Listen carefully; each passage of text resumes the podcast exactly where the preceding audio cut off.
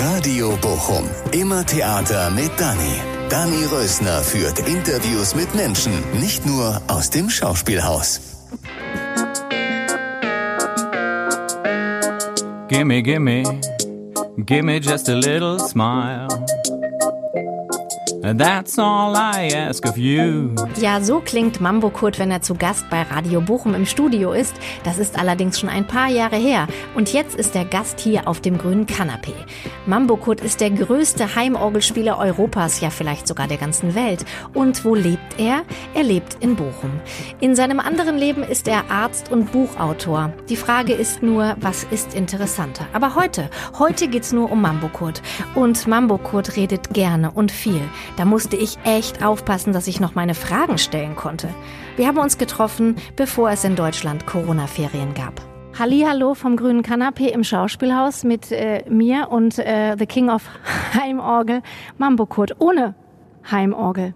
Äh, Heimorgel ist äh, ohne Helfer, hier vierter Stock, Bochumer Schauspielhaus. Wir sitzen zwar auf einem grünen Kanapee, aber auf einem total guten altrosa, königsrosa Teppich.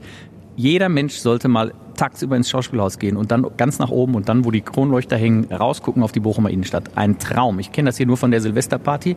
Da ist draußen ja immer alles dunkel. Ist ein Traum. Also ich möchte sagen, die Aussicht ist noch geiler als du. Oder als das Interview, was jetzt noch kommt.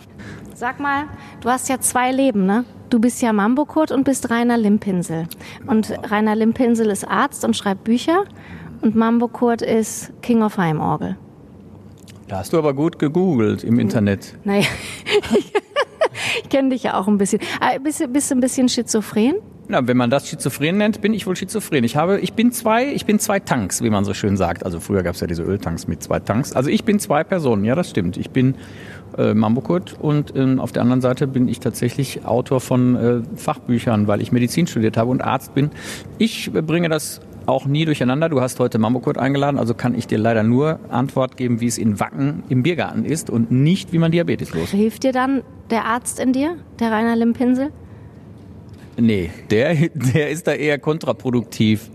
Ich habe dann immer das Bedürfnis, Menschen, die so sechs Bierbänke übereinander gestapelt haben und sich oben draufstellen zum Surfen, äh, da runterzuholen, weil ich weiß, was ihnen passieren kann. Aber mh, das ist halt äh, traurige Einzel Einzelschicksale, wenn sowas passiert. Nee, ich bin da komplett getrennt. Außerdem, äh, also es gibt ja ganz viele Ärzte, die als Hobby Musik machen und ich bin sozusagen Profimusiker und Hobbyarzt, also irgendwie. Äh, ist, ja, ich bin da durch Zufall drangekommen ähm, an das Bücherschreiben als Dr. Limpinsel und ich mache das auch sehr ernst und ziehe das auch durch und ich mache auch Vorträge und so, aber ich bin komplett getrennt. Es gibt ja auch es gibt ja auch die ein oder andere Band, so ganz berühmte Bands und auch Bands, von denen man das nie erwartet hätte, so Punkrock-Bands oder noch schlimmer als Punkrock, weiß ich auch nicht. Also so ganz abgedrehte Bands. Und dann ist der Bassmann in Wirklichkeit, keine Ahnung, Finanzberater Ja. oder so. Ne? Das ist aber geil. Und fährt ein äh, schönes dickes Auto, was er sich mit der Band nie erlauben könnte. Also es gibt es alles. Ich sage jetzt auch keine, ich nenne da jetzt, werde auf keinen Fall einen Namen nennen, aber ähm, ja, Ja. Äh, ich bin da ganz entspannt. Es ist so, ich kann das gut auseinanderhalten. Äh, Du kennst jetzt dummerweise beide Seiten, weil wir uns ja auch ein bisschen privat Ja. kennen und ja. Sag mal, und weil wir gerade schon über Wacken gesprochen haben, wie ist es denn, was man da so erlebt? Das ist doch voll crazy, da oben zu stehen, oder? Ja, Wacken ist so wie jeden Tag Kindergeburtstag plus Rendezvous plus verrückte Sexgeschichten mitten in der Nacht. Also das alles, was das Leben so bereithält, äh, ist komprimiert in Wacken. Oder um es abzukürzen, es ist Kölner Karneval mit schwarzen T-Shirts. Also da oben ist alles erlaubt und was in Wacken passiert, bleibt in Wacken. Ich habe da schon Geschichten gesehen und naja auch erlebt. Die werde ich niemandem kundtun. Bist du dann sowas wie eine Vorband? Nee, ne? Du bist schon die richtige, du bist schon eine richtige Band. Früher warst du mal so eine Vorband und jetzt bist du, kommen ja Leute wegen dir dahin, ne? Naja, wenn das die Definition von Vorband ist, Ja, also Vorband ich meine, ist du ja weißt ja, dass Vorband nervt ja eigentlich. Du weißt ja, als, als ähm, ähm, David Bowie die Vorband von Alice Cooper war, nach zwei Konzerten haben sie es gedreht. Und als Guns N' Roses die Vorband von keine Ahnung wem wer, Ja. haben sie es auch gedreht. Genau. Also darum geht's. Naja, sagen wir mal so, ich spiele da ja jeden Tag und am Mittwochabend bin ich der Letzte im großen Zelt vor 15.000 Leuten. Vor mir spielen so Leute wie Fischer Z, Pantera, äh, Sisters of Mercy. Jetzt kannst du, ich finde, dann bin ich der Headliner. Du bist der Headliner, Ja, auf jeden aber nur am Fall. Mittwoch, weil am Donnerstag spiele ich schon wieder um 12 Uhr im Biergarten. Und dann bin ich schon wieder eine Vorband. Also es ist auch das ist auch sogar das ist schizophren. Naja, jetzt bin ich am Mittwoch der Headliner Ja, und da, das ist immer eine sehr schöne Party. Also wirklich 15.000 Leute im Zelt und wenn ich dann spiele, machen 1.000 von denen eine Polonaise. Das ist immer sehr, vor Dingen in Wacken. Aber so ist es halt. Die wollen ja auch Spaß haben. Also Heavy Metal Fans sind ja im Prinzip ganz normale Menschen, die einen besonderen Musikgeschmack haben, was ja auch völlig okay ist. Und aber die wollen trotzdem, wenn sie Party machen, wollen sie halt nicht Metallica hören, sondern wenn sie Party machen, wollen sie Dr. Alban hören. Und der Einzige, der in Wackendorf Dr. Alban spielen darf, das bin ich. Kennst du die ganzen Bands jetzt mittlerweile schon, die dann nach dir spielen im Zelt? Vor dir? Ähm, naja, es gibt Bands, die sind wirklich, machen einen auf dicke Hose, da kommst du an die gar nicht ran. Also die die sind dann sehr so mit Security und nochmal Security und Stage Manager und dann darfst du dann irgendwo hin, obwohl du selber als Künstler gleich dran bist. An die kommst du nicht dran, die will ich dann aber auch gar nicht kennenlernen. Äh, einige andere sind lungern so rum im Artist Village, die kann man dann mal kennenlernen. Aber ich selber bin ja ein sehr pragmatischer Künstler. Ich bin ja zu alt für diesen ganzen Rock'n'Roll-Zirkus. Also Sex, Drugs und Rock'n'Roll ist bei mir nur noch Rock'n'Roll. Und ich hänge jetzt nicht vier Stunden vor meiner Show und sechs Stunden nach meiner Show im Backstage rum und auf jedem Knie habe ich ein Mädchen sitzen. Also die Zeiten sind lange vorbei. Aber die gab's? Oh, naja, die gab es noch nicht mal als Mambokurt. Ich war zu alt, als ich mit Mambokurt angefangen habe, aber ich hatte ja früher das Vergnügen, in einer, in einer ganz normalen Band zu spielen und sozusagen Local Hero zu sein. Und da gab es diese Zeiten. Also wir mussten andauernd Shows später anfangen, weil unser Sänger schon vor der Show Groupies ab, abge fertigt hat, also wie nennt man das, beglückt hat. Ja, ja weil die hatten es eilig, die mussten schon vor der Show äh, ran deswegen mein inniger Rat an alle die Hobbymusiker, die denken, sie müssten Profimusiker werden, überlegt euch das wirklich gut, weil klar, man kann damit Geld verdienen, aber der Aufwand ist auch groß, wenn man alles einrechnet. So hier zum Beispiel dieses Interview. Dieses Interview macht Spaß, weil du eine nette Frau bist und andere Männer würden Geld bezahlen, mit dir jetzt hier zu sitzen. Aber de facto ist es Arbeit für mich. Weißt du, ja. es, da geht jetzt hier eine Stunde drauf. An- und Abfahrt sind gute anderthalb Stunden, obwohl ich aus Bochum komme. Wenn du das alles einrechnest, Kabel löten, Autofahren, Interviews geben, immer dieselben Interviews geben, das heute ist ein schönes Interview, aber die meisten Interviews sind immer die gleiche Scheiße, die du erzählen musst, dann ist das schlicht und ergreifend ein 40-Stunden-Job und dann verdienst du eine Menge X und irgendwann so nach vier, fünf, sechs, sieben, acht, zehn, zwölf, ich habe jetzt 21 Jahre hinter mir, dann ähm, kommt eine gewisse Routine da rein und deswegen ist die große Frage, ob es nicht besser ist für die Hobbymusiker, einfach Hobbymusiker zu bleiben und ähm, geiles Geld irgendwo anders zu verdienen. Und dann können sie nämlich auf der Bühne so einen Unsinn machen, wie wir das früher gemacht haben. Wir waren früher die betrunkenste Band, die es gab auf der Bühne. Unsere Bühnenshow bestand daraus, dass wir einen Kühlschrank mit auf die Bühne genommen haben. Das war unsere gesamte Bühnenshow. Keiner von uns außer mir konnte Noten lesen. Wir waren so schlecht, aber wir hatten so einen Spaß dabei. Aber sowas kannst du dir heutzutage im normalen Medienzirkus überhaupt nicht mehr erlauben. Du kannst genau einmal besoffen auf dem Festival spielen und wenn du nicht ganz in Roses bist, war das das Ende deiner Karriere. Also es ist dann am Ende, wenn man Wenn so... du nicht so gut aussiehst wie Axel Rose. Nee, nee, nee, wenn du so berühmt bist wie Axel Rose. Also mhm. Also machen wir uns nichts vor, die ganze Roses Tour, die war ja wohl unterirdisch, die sie da mal einmal gemacht haben. Ja. Und wenn das sich irgendjemand anders erlaubt hätte, hätten sie den rausgebuht und mit, äh, mit Kotbeuteln geworfen. Und naja, ich will damit nur sagen, es ist, Mambo Kurzan ist das Schönste auf der Welt, aber die Menschen denken immer, es besteht nur aus äh, Drogen nehmen und Mädchen. Und das machst knutschen. du ja gar nicht. Ne, Beides Drogen, machst du ja nicht, Drogen naja, und Mädchen. Ich bin, ich bin glücklich verheiratet und ähm, ich, naja, außerdem spiele ich Heimorgel. Also ja. es gibt schon, man muss schon konstatieren, dass die Trommler und die Gitarristen eher Mädchen abkriegen als Heimorgelspieler. ich, müsste immer, ich müsste immer so lange nach der Show noch so anderthalb Stunden warten. Dann kämen die Mädchen auch zu mir, aber da habe ich keine Lust zu und dann bin ich schon lange im Hotel. Mhm. Ja, ich bin ein alter Mann, so ist das. Aber ähm, trotzdem ist geile Sache und ich kann nur jedem mal raten, der ein bisschen Affinität zu Gitarrenmusik hat, kauft euch mal eine Karte für Wacken. Das ist wirklich nett da oben. Es ist ein sehr schönes Festival. Seit wann machst du das jetzt genau, Wacken? Wacken mache ich seit 2004. Und du hast immer das Gleiche an, ne? Also immer, du wechselst natürlich, aber du hast immer Sonnenbrille, Anzug. Die, Son die, Sonnenbrille ist absolut immer identisch. Das ist immer dieselbe auch. Das ist immer dieses Modell. Das ist der Nachbau einer Fernsehwerbungsbrille aus den 90ern. Und äh, die, mittlerweile sind die schon mit dem Preis wieder angezogen. Ich habe die damals mal echt für 20 Cent kaufen können, aber jetzt kosten sie bei eBay, wollen sie 30 Euro für original meine Brille haben. Und das ist nur der chinesische Nachbau einer Ember View, heißt nämlich Ember Vision. Äh, die, also die Brille ist immer wirklich, die ist Trademark, da habe ich auch schon ganz viele von gesammelt. Wenn die mal kaputt gehen, habe ich immer dieselbe auf. Aber der Anzug, da ist, ich habe einfach immer einen hellen Anzug an, der kostet bei eBay einen Euro. Das ist, also die, ich kaufe die immer bei eBay und immer nur für einen Euro. Wenn sie mehr kosten, sind sie für mich nicht interessant. Dann Und dann kommt die große Hürde für diese Anzüge, das erste Mal waschen, weil ich gebe die nicht immer in die, ich gebe die nicht immer zur Reinigung, dann würde ich ja total viel Geld ausgeben. Die schmeiße ich also ganz normal bei 40 Grad und ganz normales Waschmittel in die Waschmaschine. Und dann gibt es nur zwei Möglichkeiten. Entweder sie überstehen das oder sie gehen kaputt. Und dieser hier, toi toi toi, der hält jetzt schon seit drei Jahren, glaube ich. Und der beste, den ich hatte, das war alter DDR-Stoff. Der hat ungelogen 15 Jahre gehalten, bis er dann vom die Knie hier, die Oberschenkel waren geschubbert von unter der Orgel, dann reibt das immer so ein bisschen an dem Holz und da hatte ich dann so große Flecken, da konnte man fast schon so durchgucken. Aber so war der noch tippitoppi, also ganz hervorragende Waage. Und das Lustige ist, wenn ich dann im Osten spiele, auf irgendwelchen Festivals oder Clubs, haben manche Leute diesen Stoff erkannt und meinten zu mir, das ist doch sowieso 2000, das ist doch der alte Erich Honecker Stoff. Meinte ich, ja, ja, hier, super Qualität. Also, Geil. so ist das. Ja, sag mal, und du wirst, wenn du dich an, wenn du deine Sonnenbrille anziehst, deinen Anzug anziehst, dann wirst du Mambo. Na, die Sonnenbrille. Sonnenbrille auf der Nase, dann bin ich im Mambo-Kurt-Modus. Deswegen habe ich jetzt auch, obwohl uns hier keiner sieht, die Sonnenbrille auf der Nase, weil nur dann kann ich anständige Interviewfragen beantworten. Ich ja auch. Wenn du die jetzt nicht auf der Nase hättest, könnte ich dich gar nicht Mambo fragen. nennen. Nee, könnte ich gar nicht. Ja. Dann müsste ich immer Rainer sagen. Und wir wollen ja nicht über Rainer reden, sondern über Mambo. Richtig. Wann war deine erste... Einer sagt nur meine Mutter zu mir und die ist gestorben. Okay. Vor äh, neun Jahren. Mann, Mann, Mann, ist das lange her. Geht immer alles schnell im Leben, ne? Ja. Ja. Schnell im Leben. Wann war dein erstes Konzert als Mambo, Kurt, und wo? Ja, äh, das weiß ich nicht, weil ich die ersten Konzerte, so wie ich als äh, Heimorgelspieler gespielt habe, nicht unter dem Namen Mambo Kurt firmiert bin, sondern unter dem Namen Mr. Magic. Und irgendwann habe ich dann gewechselt auf Mambo Kurt, weil alle Leute den Namen Mambo Kurt so lustig fanden, weil ich in der Show immer von Mambo Kurt geredet habe. Äh, deswegen kann ich dir das nicht so genau sagen. Aber meinen ersten Auftritt als Alleinunterhalter mit diesem Programm, mit, dass ich ACDC und Guns N' Roses und, und Faithless und sowas spiele, also Songs, die man nicht auf einer Heimorgel erwartet, war 1996 im Planet zu Bochum, im seligen Planet der berühmten Diskothek, da am Nordring oder wo das da war, ne, ja. ne, hinterm Nordring vor der Eisenbahn.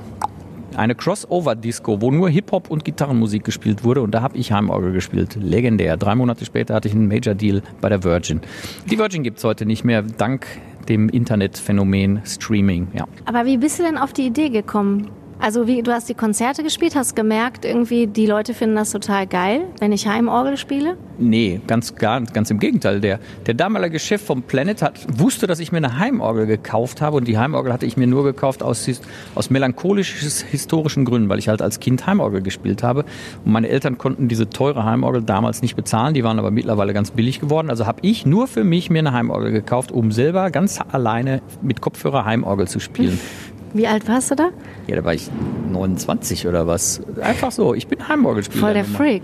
Naja, du hättest damals mal mein Zimmer sehen sollen. Also äh, über, dem, über der Heimorgel war ein Hochbett gebaut, weil ich Student war damals ja. Äh, naja, was heißt Freak? Also, ja, so ein bisschen freakig ist das ja immer. Aber hat, das liegt an der Heimorgel an sich. Das haben, du bist zu jung für die Heimorgel. In, früher haben viele, viele Leute Heimorgel gespielt. Ich würde fast sagen, in jeder dritten Wohnung stand eine Heimorgel. Naja, auf jeden Fall, ich hatte eine Heimorgel und der Typ vom Planet wusste das. Und dann hat der mich gefragt, hör mal, nächste Woche ist hier Party. Äh, willst du mal Heimorgel spielen bei uns? Und dann hatte ich genau fünf Tage Zeit und dann habe ich mir gedacht, okay, wenn schon, dann muss er auch singen. Ich, ich, kannte nur die Songs, die ich mit meiner Band gespielt habe und das waren halt so Cover-Songs, so ganz normale, die man so spielt. Ja, und dann hatte ich genau fünf Tage Zeit, das zu machen. Und dann den erste Show und die zweite Show fand ich noch lustig. Bei der dritten Show fand ich es schon fast ein bisschen langweilig. Da war ich ja schon auf dem Sprung zum, zum Profimusiker. Und dann äh, habe ich hier bei Stühle raus in Bochum gespielt, bei Mexikaner, äh, wo heute ist da neben der Apotheke, da in dem Ärztehaus, gegenüber ja. vom Lidl da, ich weiß gar nicht mehr, da war früher so ein Mexikaner drin. Und da wollte ich, das, das sollte, das war meine vierte Show und das sollte meine letzte Show werden. Ich hatte schon gar keinen Bock mehr darauf. Vor allen Dingen, weil immer, wenn ich Rhythmus, wenn ich Polka-Rhythmus eingeschaltet habe, umpa, umpa, umpa, umpa, sind die Leute total durchgedreht und das fand ich total albern, weil Polka ist so, so pofig halt. Naja, und an dem Tag habe ich meine erste Agentur kennengelernt. Die fanden das super. Dann dachte ich mir, okay, komm, dann machst du jetzt noch ein Demo fertig. Jetzt willst du ja auch eine CD haben. Ich wollte nur so für mich, so für, dass ich was äh, kriege. Ja, und dann, kurze Zeit später, war ich, spiele ich in Essen so für einen Kasten Bier irgendwo und dann lerne ich Clawfinger kennen. Clawfinger waren genau in der Kneipe sich ein Bier trinken gegangen, wo ich spielte. Und nächsten Tag war ich mit Clawfinger auf Tour und dann nochmal drei Wochen, drei Monate später hatte ich einen Major Deal bei der Virgin und das, dann bin ich plötzlich, ja, und nochmal ein halbes Jahr später war ich plötzlich äh, im, auf dem Siget Festival in Budapest und habe Heimorgel gespielt. Und äh, da hat sich das dann auch nochmal gedreht. Da habe ich dann eingesehen, hey, das ist ja doch ganz cool, was du da machst irgendwie. Aber ähm, Also es war kein Masterplan dahinter, ich bin da einfach so reingerutscht. Jetzt weiß ich mittlerweile, dass das, was ich tue, einzigartig ist, weil sonst würde ich nicht bis nach äh, St. Petersburg fliegen oder nach Andalusien auf ein Heavy Metal Festival, wo die mir viel Geld bezahlen, dass ich da spiele. Ich liebe meinen Job, ich mache das gerne. Äh, ich bin, ich sorge dafür, dass die Leute mal Spaß haben. Aber es war mit Irrungen und Wirrungen äh, verknüpft. Ich will auch gar nicht so drauf, dass ich, wenn ich von der Bühne runter bin, will ich meine Ruhe haben. Das ist haben nicht alle Künstler. Es gibt Künstler, die lieben das, den ganzen Tag im äh, Fokus zu stehen und die wollen den ganzen Tag erkannt werden. Wenn du ganz groß bist und aus Hollywood kommst, dann läufst du nur mit Security rum, damit die Leute wissen, dass du wichtig bist. Also ne, da kommt dann irgend so einer rein, es sind nur 100 Gäste da in irgendeiner Interviewsituation im Fernsehen und dann kommt er mit acht Securities an, die in drei großen schwarzen Limousinen kommen. Das ist alles nur, weil der erkannt werden möchte, weil er sich geil findet oder weil der Manager ihm das gesagt hat. So bin ich überhaupt nicht drauf. Ich mache es genau andersrum. Auf der Bühne gebe ich 100 Prozent, aber sobald ich runter bin von der Bühne, will ich, dass mich niemand mehr erkennt. Und das schaffe ich auch. Lustigerweise diese Brille, durch einen Zufall ja, diese Brille, ja, Ohne war, Brille erkennt mich niemand. Das war eine gute Idee. Hast es ein bisschen so Crow auch vorgemacht, ne? Der mit der Maske. Der dir nachgemacht. ja, okay, das stimmt. Ja, das gibt's ja ab und an. Sido hat das ja auch schon gemacht. Ich weiß nicht, die wollten wirklich nicht erkannt werden. Äh, bei mir war es echt Zufall, weil ich musste noch tanken auf dem Weg zur ersten Show und da war an der Tankstelle lag diese Brille für eine Mark rum und dann habe ich die gekauft. Und äh, jetzt ja, ist das mein Markenzeichen geworden, die Mambo-Brille. Und äh, naja, so ist das halt im Leben. Also es ist ein, also ein lustiges Leben, ein geiles Leben. Man hat ja dann in den Jahren, die ich es mache, auch schon viele, viele verschiedene Jobs gemacht. Ich war elf Jahre Late-Night-Musikant bei, beim SWR, bei der Late-Night-Show vom SWR. Ich, hab, ich kann das immer am besten erklären. Ich war der Helmut, Helmut Zerlett, das sagt ja allen was. Ähm, also auf jeden Fall beim SWR steht ja meine Orgel rum. Da steht aber nicht Mambokut drauf auf der SWR-Orgel. Da stand nur so nichts drauf. Das war einfach so Bühnen-Equipment. Äh, war da nicht so in Gelb Mambokurt? Ja, ganz am Anfang ganz mal, am Anfang, aber ne? dann nicht mehr. Die haben das ein paar Mal geendet, äh, geändert. Und auf jeden Fall stand da meine Orgel rum, ohne Mambokurt. Meine Brille lag auf der Orgel, weil gerade Pause war und ich lief da so im Anzug rum.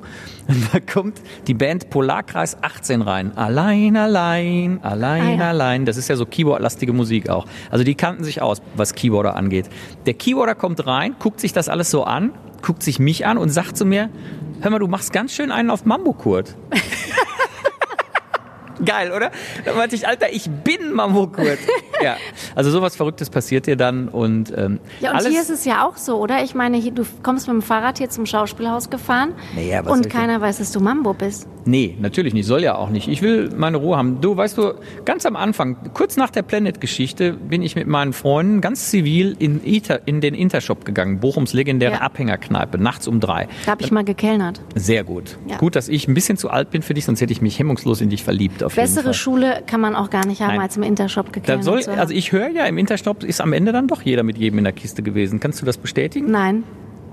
Weil ich höre, also ich kenne Menschen, jüngere Menschen, die heute noch ab und an im Intershop gehen und da, da geht es drunter und drüber, Sodom und Gomorra. Oh je. Ja, wir haben es damals auch nicht, in den 90ern haben wir es nicht geschafft, diese wunderbar aussehenden Bedienungen angraben zu können. Ja. Die haben uns immer nur mit Verachtung gestraft, was uns umso mehr in den Alkohol getrieben hat, was umso besser war für den Umsatz des Intershops. Also, was ich sagen will, ich war im Intershop mit meinen Freunden und beim Zahlen haben die alle durch einen Zufall, war ich der Letzte in der Schlange, wirklich nur Zufall. Und alle kamen, haben so gegrinst, als sie zahlen sollten. Und dann war das so, der Kellner im Intershop hatte mich erkannt, das ist Mambokurt, und hatte beschlossen, wenn Mambokurt mit seinen Kumpels saufen geht, wird Mambokurt bezahlen. Das hatte ich aber nie gesagt, gar nichts. Ich hatte nicht gesagt, ich bin Mambokurt, ich hatte gar nichts gesagt.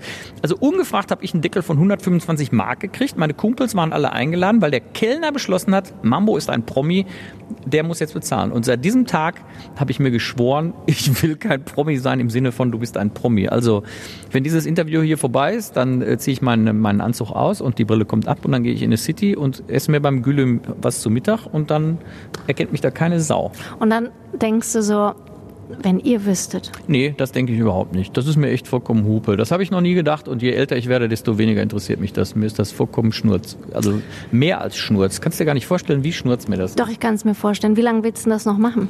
Das ist eine sehr gute Frage. Vor einiger Zeit hätte ich noch gesagt, bis ich 50 bin. Jetzt bin ich aber schon über 50. Jetzt sage ich, ich sehe es wie die Rolling Stones, solange wie die Fans das sehen wollen und ich es noch machen kann. Also der Anzug und die Brille ist ja eigentlich scheißegal, ob ich 80 bin oder 90 oder 25 ich sehe immer aus wie Mambo Kurt. Jetzt Haare habe ich halt keine mehr, auch egal. Also ich mache es noch weiter. Kein Ende in Sicht. Jetzt gerade hat Holland sich noch mal wieder nach langer Zeit gemeldet. Die wollen mit mir eine, eine Holland-Spezial, also ich soll holländische Songs covern irgendwie. Ernsthaft? Ja, ja.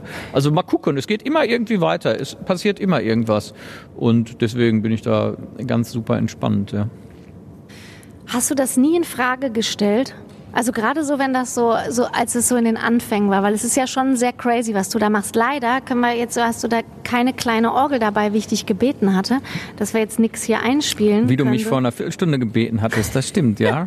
Genau. Und äh, ähm, ja, gab es nie mal so einen Moment, wo du dachtest, ich, kann das doch nicht machen, sowas. Nein, ich, den Moment gab es nie. Es gab dann den Moment, nach, nachdem dieser Hype mit der, mit der Plattenfirma und RTL damals am Anfang, als das alles wieder so ein bisschen abgeflaut ist, oder dann nochmal wieder vier Jahre später, da war ich dann schon, da habe ich Theater gespielt beim Theater Hannover. Da gab es dann immer so Phasen, wo man sich denkt, ach komm, jetzt machst du mal noch wieder was anderes oder also gehst zurück in deinen Beruf oder so. Aber irgendwie geht's immer weiter und jetzt hat es sich auf einem schönen, lebenswerten Niveau eingependelt. Ich mache das gerne. Die Clubs wissen auch mittlerweile, dass Mambo Kurt nicht zu früh kommt, sondern einfach kommt, spielt und wieder abhaut. Auch ganz wichtig für mich, weil ich keinen Bock habe, da vier Stunden rumzusitzen und Soundcheck zu machen, den ich nicht brauche.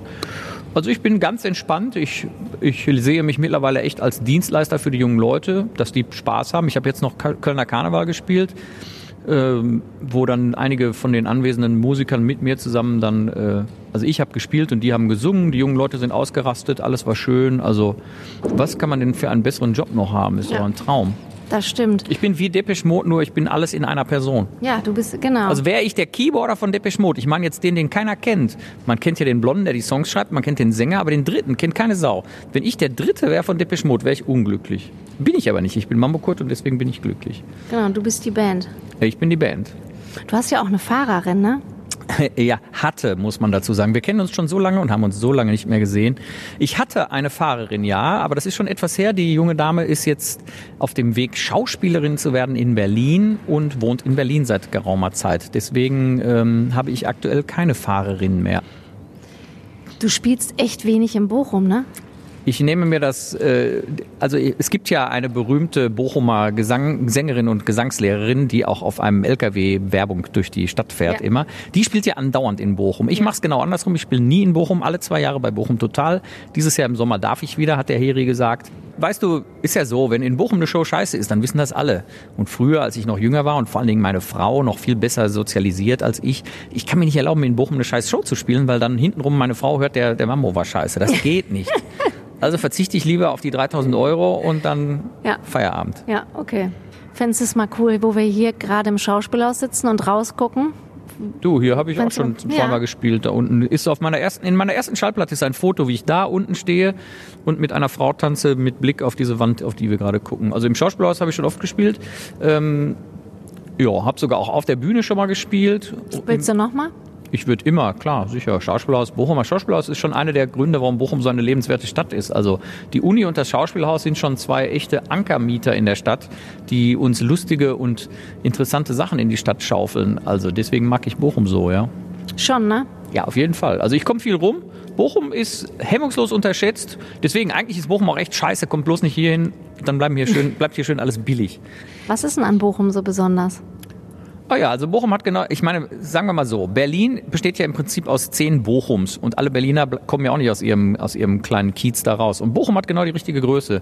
Wir haben äh, genug hübsche Menschen, wir haben genug normale Menschen. Es ist hier nicht so Hollywood-mäßig, finde ich super. Es gibt keine Touristen, finde ich total geil. Wenn du in Berlin nachts um drei mit einem hellen Anzug total besoffen auf die Straße urinierst, kannst du dir sicher sein, dass du nächsten Tag bei Facebook gemacht bist. Machst du das hier in Bochum, interessiert das keine Sau.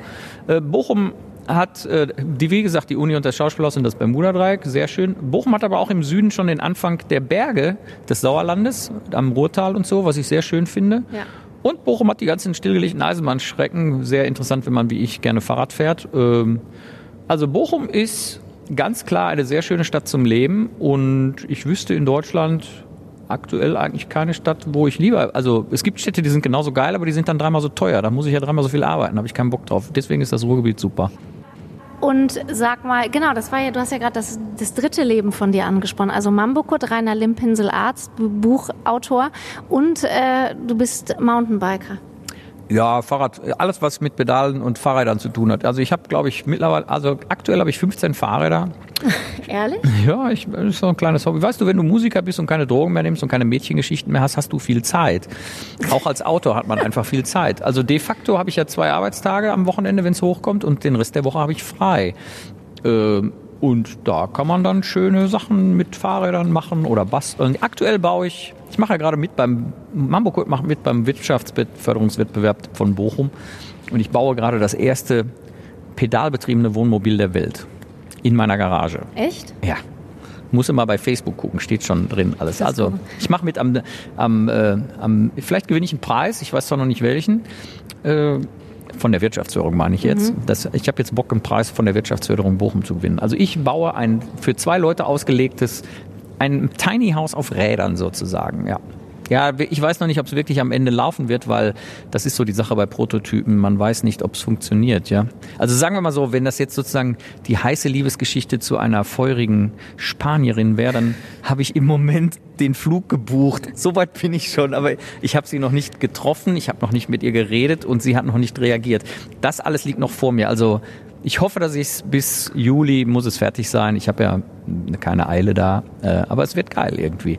Ich habe schon drei Stück über eBay verkauft, äh, über Facebook verkauft übrigens. Also Fans von mir wollen das schon haben. Aber dafür muss es erstmal laufen. Im Moment steht so die Rohkarosse, also nur so der, ja, so, so das allererste steht jetzt. Und wann halt. ist es fertig? Das ist eine sehr gute Frage. Ich möchte, eigentlich will ich damit zum, am 7. Mai ist ähm, Abschlussveranstaltung von diesem Wettbewerb in Bochum. Das wäre schön, wenn es dann schon läuft. Ich kann es dir echt nicht sagen. Aber, aber spätestens in Wacken muss es fertig sein, sonst macht es keinen Sinn. Ich muss mit dem Ding nach Wacken fahren. 15 Fahrräder und wie viel Heimorgeltypen? Ja, immer nur dieselbe Heimorgel, aber drei habe ich nur mittlerweile. Eine, vier, vier, vier. Eine liegt immer im Auto, die hatte ich jetzt nicht mitgezählt und dann noch drei andere. Weil wenn was kaputt geht, muss ich immer gleich das ganze, also die ganze Orgel im Prinzip tauschen. Ein- Eine ist immer nur für so Ersatzteile da. Ja. Eine steht im Studio und eine ist meine Live-Orgel. Und dann habe ich jetzt halt zwei Ersatzteile gerade noch. Also vier Stück habe ich. Mhm. Früher hatte ich immer sechs. Aber früher habe ich auch mehr als Mambo gemacht. Jetzt mache ich gar nicht mehr so viel. Ist Magst du deine Stimme? Nee, meine Stimme mag ich immer noch nicht so richtig gut. Also ich selber kann mich gar nicht so richtig gut hören, weil das ist so ein alter Musikereffekt. Man hört sich ja innen drin, also wie, wie ich mich jetzt hier anhöre, ist ja ganz was anderes, als was rüberkommt. Das kennst du ja auch vom Genau. Radio. Und ähm, ich mag, äh, also wenn ich, wenn die Leute wüssten, wie geil ich mich in mir anhöre, Dann Genau, dann würden Sie verstehen, warum ich mir so abgehe, weil ich finde mich wirklich, ich finde mich nicht nur den besten Sänger auf der Welt, sondern auch total, ich treffe jeden Ton und ich bin total geil. Nur wenn ich dann selber eine Aufnahme davon höre, merke ich, ei, ei, ei, ei, ei, ei. Aber am Ende ist es ja das, was lustig ist, ja. und hast du mal überlegt, Gesangsunterricht zu nehmen? Ja, habe ich mal mit dem Gedanken gespielt, aber dann hat mir, ich hatte eine, eine sehr professionelle Background-Sängerin all die Jahre auf meinen Platten. Ich habe ja acht Platten gemacht. Und am Anfang wollte die nicht ihren Namen sagen. Also ich, sie durfte, sie hat sich nur getraut, über, unter einem Pseudonym Background bei mir zu singen. Das hat sie über die Jahre dann geändert. Da durfte ich ihren richtigen Namen draufschreiben. Und die ist richtig Profimusikerin aus Köln. Also die geht mit den, die geht mit den Großen auf Tour. Dann, also wenn die jetzt irgendwie, weiß ich nicht, wenn Lindenberg oder die fast Fantastischen Vier, wenn die auf der Bühne sind und brauchen Background, dann wird diese Frau angerufen. Die ist richtig gut. Und die hat jetzt, vor der letzten Platte hat sie dann irgendwann gesagt, Mambo, du darfst nie Gesangsunterricht nehmen. Nie. Versprich mir das. Nie. Weil dann wäre es weg. Wahrscheinlich wäre es weg. Wahrscheinlich würde dich keiner mehr sehen wollen in Wacken oder sie würden dich beschmeißen mit Eiern. Also du musst jetzt schon wieder ganz stark sein. Es ist ja so, dass in Wacken alle ganz viel Alkohol getrunken haben. Und wenn du nachts um 24 Uhr spielst, du könntest mit meiner Heimorgel auf die Bühne gehen und kannst gar nichts, nichts. Aber du, aus der Orgel kommt irgendein Sound raus. So, umtscha, umtscha, umtscha, umtscha. Und dann machst du ein bisschen, schmeißt du die Arme hoch. Nach dem dritten Song ziehst du dir deine Bluse aus und du hättest total, Bluse. Ich habe nicht gesagt oben ohne, Bluse nur. Also ein bisschen ne, Spannungsbogen erzeugen. Ja. Und dann drehen die alle komplett durch. Also es ist schwieriger auf einer Hochzeit mit 30 Leuten, wo dich fünf Leute scheiße finden, zu punkten, als in Wacken im Biergarten, weil da wollen die Leute feiern. Aber du bist ja jetzt nicht der typische ähm, Entertainer, ne? Also die Leute sagen, ich wäre ein guter Entertainer. Ich bin nicht der typische Entertainer, weil mich das auch nicht interessiert. Ich tue einfach, was ich tue und gut ist. Ich habe ja nichts geplant, geübt. Ist auch nicht so, dass ich vor, vor einer neuen, wenn ich neue Songs mache, ist das nicht jetzt so, dass ich vorher dann vorm Spiegel übe, was mache ich denn da oder so. Es gibt ja auch, wenn du Stand-up-Comedian bist und richtig dick im Geschäft, kriegst du ja die Gags geschrieben oder sehr viele Gags geschrieben. Das habe ich alles nicht. Mir ist das alles scheißegal. Ich ziehe durch, was ich mache, spiele meine Songs, sorge dafür, dass die Leute Spaß haben und Feierabend. Äh. Ja, und wenn du spielst, dann wirkt es ja auch sofort so, als würde man, also man könnte auch bei dir im Wohnzimmer sitzen. Das kannst du jetzt nur sagen. Ich kenne das. Ich, ich, ich habe ja einen Nachteil. Ich kann mir nie eine Show von Mambokurt angucken. Ja, aber du, du bist halt sehr bei dir, ne? Äh, wenn du das sagst, ist das so. Da kann ich nichts zu sagen, weil ich tue nichts, nichts geplant auf der Bühne. Ich mache einfach, was ich tun kann. Bist du nie aufgeregt? Mittlerweile nicht mehr, nein. Früher war ich manchmal ein bisschen aufgeregt. Äh, erste Mal bei den ganz, ganz großen Shows. Also wenn der Hauptbühne Budapest spielt, 45.000 Leute, bist du ein bisschen aufgeregt. Bisschen? Ja, es ging sogar. So schlimm aufgeregt war ich gar nicht. Äh, mittlerweile bin ich so ziemlich überhaupt nicht mehr aufgeregt. Was trotzdem ist, man ist nach einer Show halt immer noch so anderthalb Stunden doch voll, keine Ahnung, Adrenalin wahrscheinlich. Obwohl auch das ich merke ich gar nicht sozusagen. Aber ähm, man kann danach jetzt zum Beispiel nicht schlafen direkt. Also wenn du nachts um drei aufhörst zu spielen, kannst du nicht um 3.15 Uhr schlafen. Das geht halt nicht. Das ist altes Künstler-Dasein und auch schon wieder ein Grund, sich das noch zu überlegen, ob man Profimusiker werden will. Das ist nämlich der Grund, warum die Musiker immer die ganzen Nächte durchsaufen. Die wollen nämlich wieder runterkommen nur und morgens um, dann gehen die um halb zehn ins Bett morgens. Nicht, weil sie das Rock'n'Roll-mäßig brauchen, sondern nur, weil sie früher eh nicht schlafen können. Das ist halt so. Deswegen müsste man eigentlich wie so ein Spätschicht, Frühschicht, Nachtschicht-System machen. Und wenn man, wenn man, wenn man eine Show spielt, muss man danach noch irgendwie einkaufen gehen, nachts um fünf. Aber geht ja leider nicht in Deutschland. Was ist denn dein Lieblingslied? Äh, was meinst du jetzt? Also von dir. Von mir selbst oder oh, das wechselt. Wenn ich Liebeskummer habe, ist es Radiohead, Creep. Aber meistens habe ich ja keinen Liebeskummer, bin ja glücklich verheiratet. Äh, ach, äh, immer die Songs, die ich gerade länger nicht gespielt habe und dann mal wieder höre. Äh, ich habe kein echtes Lieblingslied. Das wechselt. Wenn ich, wenn ich vor mir so Leute habe, die ich nicht so richtig mag, spiele ich gerne Rage Against the Machine, weil ich dann sagen kann, fuck you, I won't do what you tell me. und äh, das, das wechselt halt. Und wenn ich kleine, wenn ich manchmal spiele ich um 16 Uhr beim Sommerfest vom MSV Duisburg, ganz viele kleine Kinder, dann spiele ich Venga Boys. Weil die kleinen Kinder das geil finden. Also es wechselt. Spielst du wirklich beim MSV Duisburg? Ja, habe ich schon gemacht auf jeden Fall. Bist du dankbar, dass dir das so passiert ist? Ja, abso ja, absolut, natürlich. Ich bin dankbar. Ich bin, ich danke dem Herrgott, äh, dass das alles so gekommen ist. Aber ich danke auch mir, dass ich aus meinen nicht vorhandenen Talenten so viel gemacht habe. Das muss ich jetzt mal ganz klar sagen, weil was ich geschafft habe, hätte jeder schaffen können. Man muss einfach nur seine geregelte Zukunft aufgeben, seinen Job und mal eine Null hinten am Einkommen abstreichen. Und dann läuft das alles, kann man es machen. Ja? Also dieser eine Moment, wo mich RTL angerufen hat und hat gesagt, hier willst du jetzt das bei uns machen und ich ja gesagt habe, da bin ich stolz drauf. Und äh, alles andere ist so gekommen, wie es gekommen ist. Ähm, ja, ich bin, ich bin dankbar, glücklich und stolz und äh, finde das auch cool. Also. Wann spielst du das nächste Mal? Ach so, hast du gesagt im Mai. Mai, ich habe jetzt ein bisschen Pause, genau. Ähm, weil, weil das einfach so gekommen ist durch Zufall. Genau, ich spiele erst irgendwie Ende April, Anfang Mai oder so irgendwas. Ja. Ich mache meine Termine ja nicht selbst. Und jetzt machen wir erstmal alle ein bisschen Corona-Ferien. Also genau. viel passiert ja nicht. Also gut, dass ich hatte immer nur 999 Tickets verkauft. Also meine Konzerte wären immer weitergelaufen, weißt du. Ich wäre jetzt gar nicht betroffen. Aber wir machen jetzt einfach auch mal Pause. Ja, genau. das ist gut. Gut. Ich stelle mal aus. Jetzt leider haben wir jetzt ja gar nichts von dir gehört, ne? Ach so, ja, das, das tut mir leid, aber meine, meine kleine Orgel, die ich manchmal mitbringe, hat einen Wackelkontakt. Also im, der Kölner Karneval hat sie geschrottet. Man könnte auch sagen, das Bier, was im Kölner Karneval in dieses Keyboard gelaufen ist, hat es geschrottet und ähm, ich habe jetzt leider kein neues besorgen können. Ja. Das heißt, alle, die jetzt reingehört haben und äh, sich fragen, wer Mambo Kurt ist, die dich nicht kennen, also da gibt es ja nur ganz wenige, die müssen jetzt einfach mal Mambo Kurt eingeben. Gibt es genug. Bei den üblichen Suchmaschinen. Genau. Danke, Mambo, Kurt. Ja, danke schön. Vielen, vielen Dank. Das war schön hier. Radio Bochum. Immer Theater mit Dani. Unser neuer Podcast.